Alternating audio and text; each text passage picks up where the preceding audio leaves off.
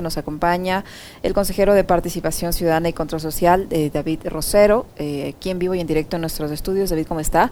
Eh, buenos días, y bienvenido. Le saludamos a Alexis Moncayo, quien le habla Licenia Espinel. Continúa esta, esta crisis en el, al interior del Consejo de Participación que por cuarta ocasión no han logrado designar a nuevo titular del Consejo de la Judicatura, lo que a todas luces deja ver que va a permitir que permanezca en funciones el actual eh, presidente de la Judicatura. Ayer la Corte Constitucional ha hecho una especie de llamado de atención al eh, presidente de la Judicatura, eh, al señor Ulloa, que pese a ser destituido por la Asamblea continúa ejerciendo esas funciones y le ha dado 24 horas para que presente un informe sobre el cumplimiento de una sentencia que ordenó elegir al vocal y al vocal y presidente de la Judicatura.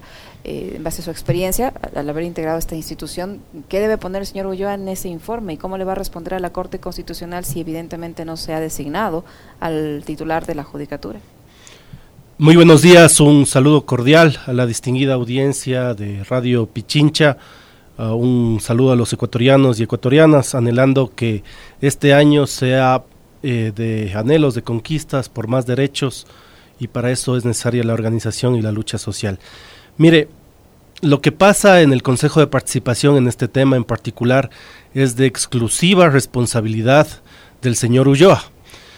Eh, en efecto, son cuatro ternas que ha enviado la Corte Nacional de Justicia y estas no han sido tramitadas de forma célere y de forma ágil, eh, existiendo una reiterada incumplimiento de funciones. La primera terna se la guardó tres meses en el cajón del archivo de la presidencia del Consejo de Participación Ciudadana a inicios del mes de febrero, luego de la toma arbitraria de la policía y el gobierno del Consejo de Participación. Luego existió una segunda terna, donde eh, se la guardó de igual forma alrededor de dos meses. Y en esa segunda terna, eh, a mediados de septiembre, llegó la sentencia de la Corte Constitucional en ese momento, nuevamente con los compañeros consejeros Sofía Almeida y Juan Javier Dávalos, así como en la primera terna, exigimos que se dé un tratamiento ágil porque ya existía la sentencia de la Corte Constitucional que determinaba esa situación.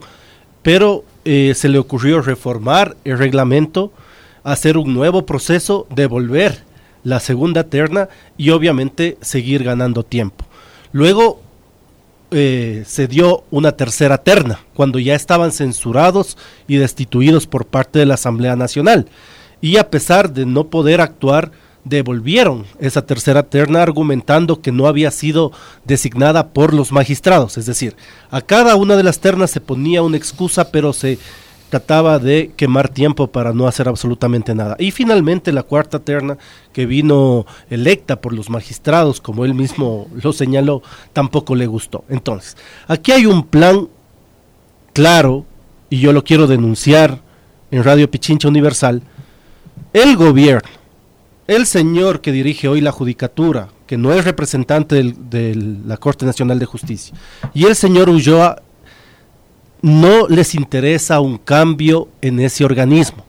Por eso es que el gobierno salvó de la censura y destitución al juicio político a los vocales de la judicatura para seguir controlando la justicia. Y hoy, mediante un show, una pantomima, nuevamente no vuelven a elegir porque no les interesa designar a nadie al control de la judicatura hasta que se dé la consulta popular donde el gobierno pretende que todas las autoridades, y esta es la trampa de la consulta popular en la letra pequeña, se prorroguen en funciones durante dos años más.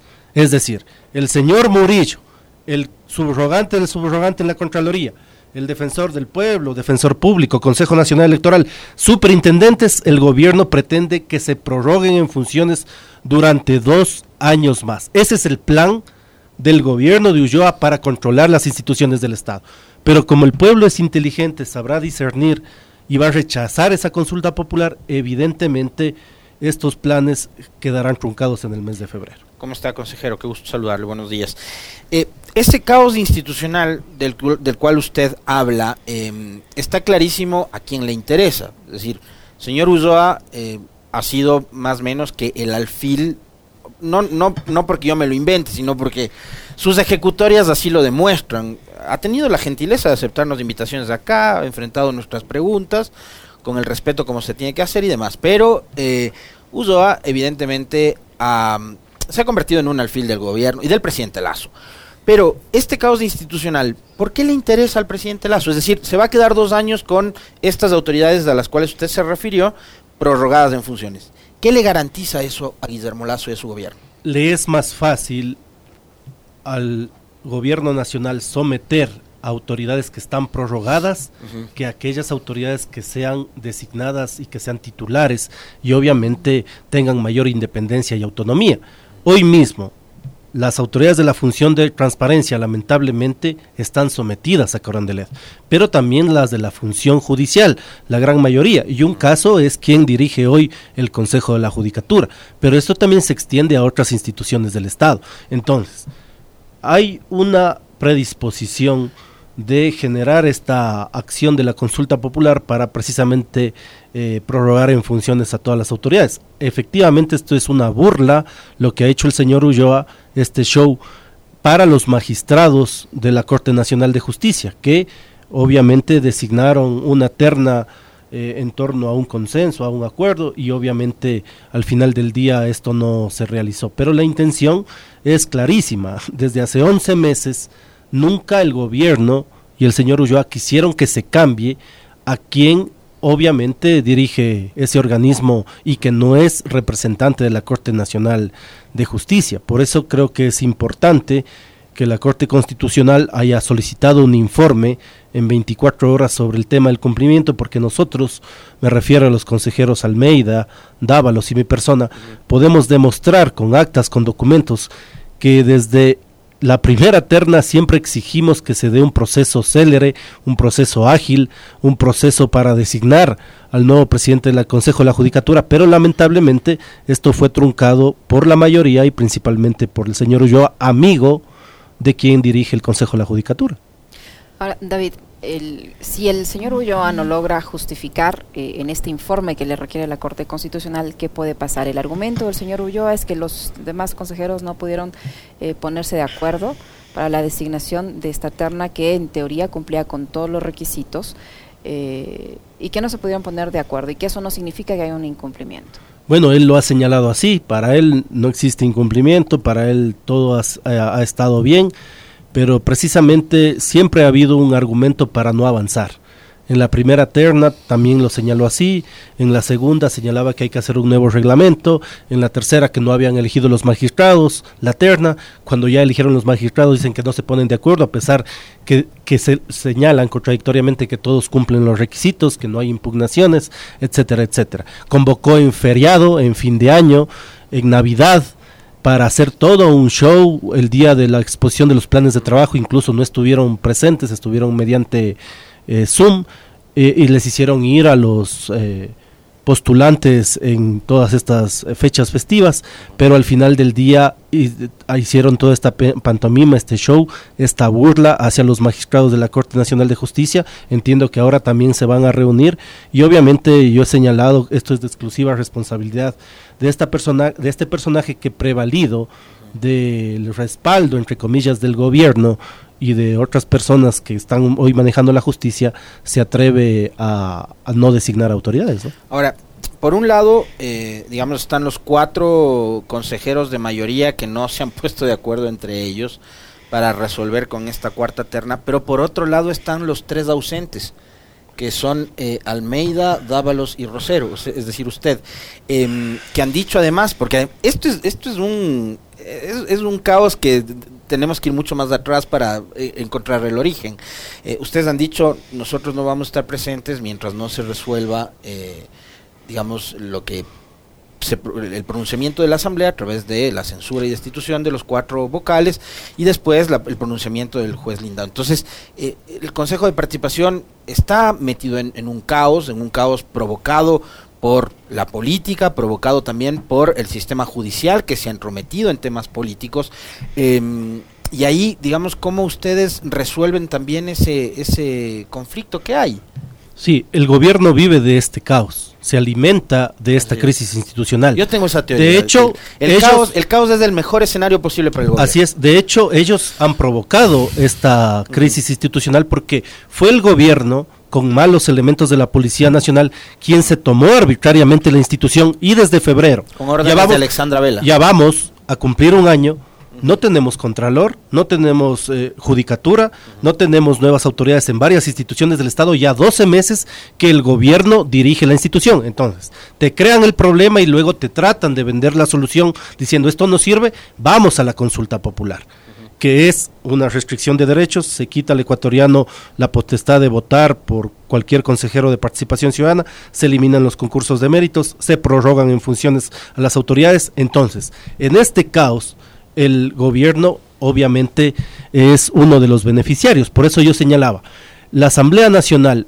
incluso cuando se dio este proceso, la asambleísta Viviana Veloz, el asambleísta Esteban Torres, señalaron que todas las actuaciones que haga esta mayoría que fue destituida, censurada, evidentemente iba a estar eh, plagada de ilegalidad, de ilegitimidad, toda vez que lo mismo hicieron con el superintendente de bancos. No existió quórum en la Asamblea Nacional para posesionarlo.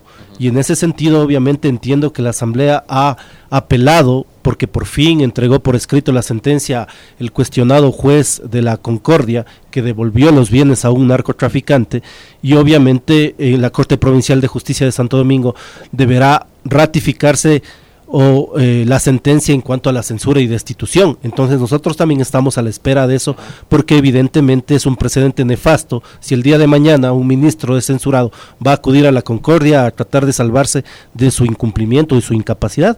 Ese es eh, eh, un precedente que la Asamblea no puede dejar de mirar. Usted, es, usted es político. David, y nos conocemos de hace mucho tiempo por, por las entrevistas y las conversas y de tales que hoy el primer poder del Estado, la Asamblea, se encuentre prácticamente cercenada de pies y manos, ¿no? y que sus pronunciamientos a través de una instancia del límite que es del juicio político, eh, no tenga un, efecto, eh, digamos, sancionatorio, un efecto determinante, y que venga un juez, puede ser de la Concordia, puede ser de Machachi, de Sangolquí o de Baeza o de donde sea, no importa de dónde el origen y el cantón, puede ser de cualquier lugar, pero que venga un juez y se baje la decisión del primer poder del Estado, eh, digamos, en, qué situación le pone al país? O sea, ¿a dónde hemos llegado y por qué hemos llegado a este momento?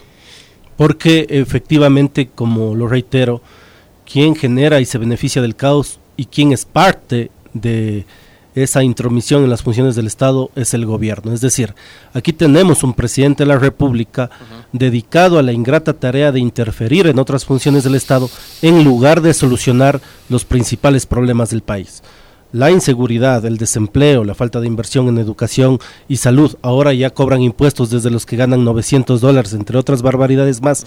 En lugar de solucionar esos problemas, se han dedicado a esta tarea de controlar las instituciones del Estado mediante una consulta popular que debe ser rechazada por el pueblo ecuatoriano, pero también a través de consejeros ad honorem eh, hoy en nómina que siguen interfiriendo. Entonces, yo señalo, yo, yo señalo, yo, y yo lo he hecho con nombres y apellidos, incluso he pedido la renuncia del señor Aparicio Caicedo, de los señores que no le hacen quedar bien al presidente porque no han podido generar una agenda de consenso para enrumbar el país hacia mejores días. Y por eso he señalado la necesidad de que el gobierno sigue quedándose obviamente aislado de todo el contexto de la, del sector social en la Asamblea Nacional, pero de alguna forma sigue interfiriendo a través de la justicia en todos estos procesos. Mire, se presentaron 17 acciones de protección y siete de ellas en la Concordia. Usted conoce, estimado Alexis, que para presentar este tipo de acciones usted tiene que jurar bajo prevenciones de ley no haber presentado estos eh, documentos en otra jurisdicción del país, pero sin embargo se lo hace. Y en ese sentido me parece que la Asamblea Nacional no puede dejar pasar este precedente porque sería nefasto. El día de mañana puede suceder cualquier censura y destitución y efectivamente no se va a respetar lo que diga la Asamblea Nacional. Por eso es necesario que se den las instancias, se apele esto que entiendo se lo ha hecho así por parte de la Asamblea Nacional para que la Corte Provincial de Justicia eh, certifique efectivamente el tema de lo que decidió la Asamblea, que es la censura y destitución de varios consejeros que no han cumplido lamentablemente con la normativa eh, en cuanto a la Constitución.